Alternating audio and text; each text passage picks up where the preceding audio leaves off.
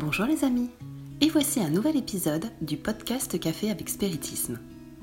Aujourd'hui, nous vous présentons les réflexions de William Jacob sur deux questions de l'item 226 du chapitre 20, Influence morale du médium, de la deuxième partie du livre des médiums d'Alan Kardec.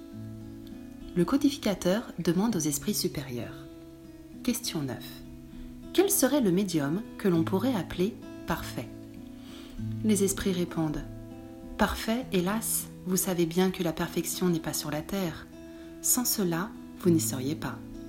Dites donc bon médium. Et c'est déjà beaucoup, car ils sont rares. Le médium parfait serait celui sur lequel les mauvais esprits n'auraient jamais osé faire une tentative pour le tromper. Le meilleur est celui qui, ne sympathisant qu'avec de bons esprits, a été trompé le moins souvent. Les amis, cette réponse a quelques points qui attirent notre attention. Ce qui devrait être bien clair pour nous, c'est qu'il n'y a pas de médium parfait, tout au plus un bon médium.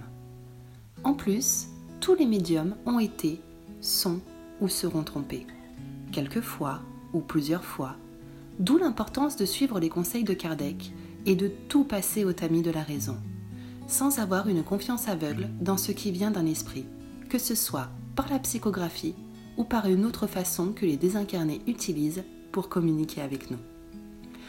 Peu importe si cela vient d'un médium célèbre, inconnu, ami ou parent, jeune ou âgé, débutant ou expérimenté.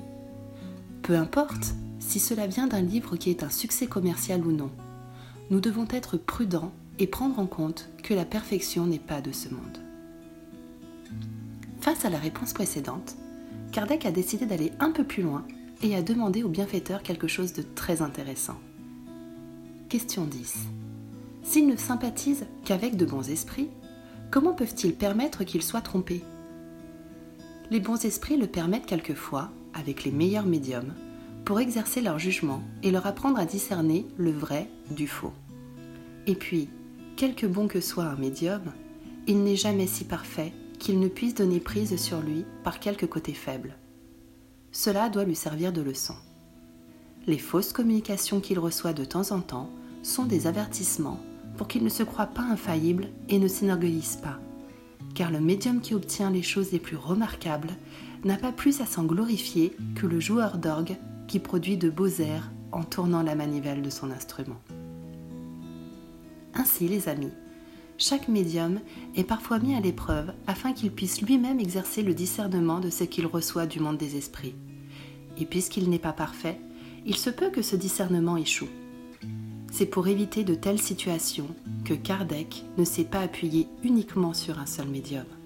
Il a analysé plusieurs messages de médiums qui ne se connaissaient pas, pour seulement alors aboutir à une conclusion sur un certain point de la doctrine spirite. En plus, l'idolâtrie des médiums n'est pas bénéfique pour eux, ni pour le mouvement spirit. Cela ne signifie pas que nous devrions ignorer les efforts des bons médiums qui ont déjà fait et font de bonnes choses pour soulager les afflictions de ceux qui souffrent. De même, nous devons tous les traiter avec respect, aussi bien les orateurs, les écrivains et les dirigeants spirites, en valorisant ce qu'ils font de bien, mais en sachant qu'ils sont des êtres humains, sujets aux erreurs et aux malentendus, dont l'idolâtrie n'aide en rien et peut grandement nuire, non seulement au mouvement spirit, mais aussi à celui qui est idolâtré. Enfin, les amis, nous concluons en renforçant l'idée que nous pouvons chercher l'inspiration chez les gens que nous admirons. C'est normal, et cela peut nous aider beaucoup. Mais il faut veiller à ce qu'une telle admiration ne passe pas dans le champ de la vénération idolâtre. Après tout, il est bon de se rappeler ce que les esprits nous ont dit dans la réponse à Kardec la perfection n'est pas sur la terre. Beaucoup de paix à tous et rendez-vous au prochain café avec Spiritisme.